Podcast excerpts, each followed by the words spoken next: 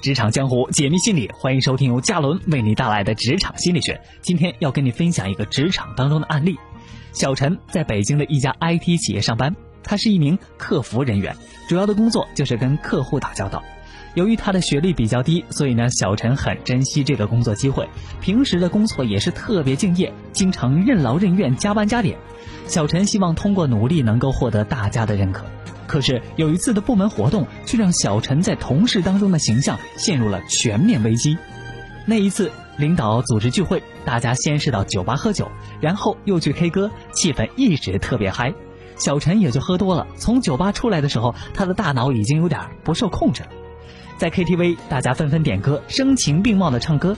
有一个同事点了一首思乡的歌。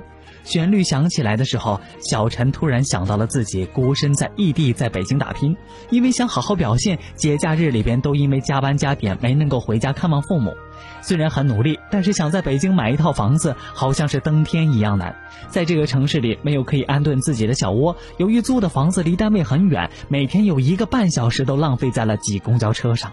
所有的这些画面就好像是放电影一样，在自己的脑海里边出现。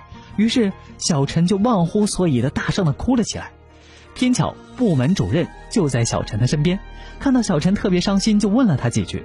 部门主管很同情他，就说以后值班不会再只安排他一个人，让大家轮流值班，并且他还亲自开车提前送他回家。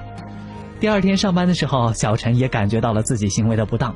可随之，他就发现同事在他背后窃窃私语、指指点点，都在取笑他拿工作以外的事情博得领导的同情。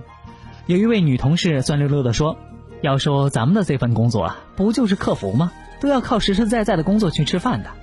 可是有的马屁精就拿自己的私事儿博出位，你好意思？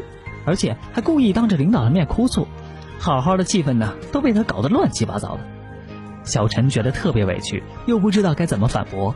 这件事情成为了小陈和那位女同事之间的恩怨，而且所有的同事都站在了那个女同事的一边。他在公司里越来越受冷落了，以至于产生了放弃这份工作的想法。这个案例里边，我们看到了非常真实的原生态职场。很多的时候，是我们看错了职场，却以为职场错误的对待了我们。如果小陈能够从中反思自己的失误，也许在找到下一份工作的时候，就不会出现同类的失误了。一味的埋怨别人是于事无补的，一味的和同事硬碰硬也是不合理的。工作当中一意孤行，极少的与同事沟通，不接受别人的建议，只相信自己不相信别人，这都很容易引起与周边人发生摩擦。正确的做法只能是克己达人，容易引起误会的事情咱们就少做，一定要克制。毕竟一个成熟的职场达人不再是挑战职场规律的愣头青，而是能与职场规律圆融相处的达人。攻心一计，成败只在一念之间。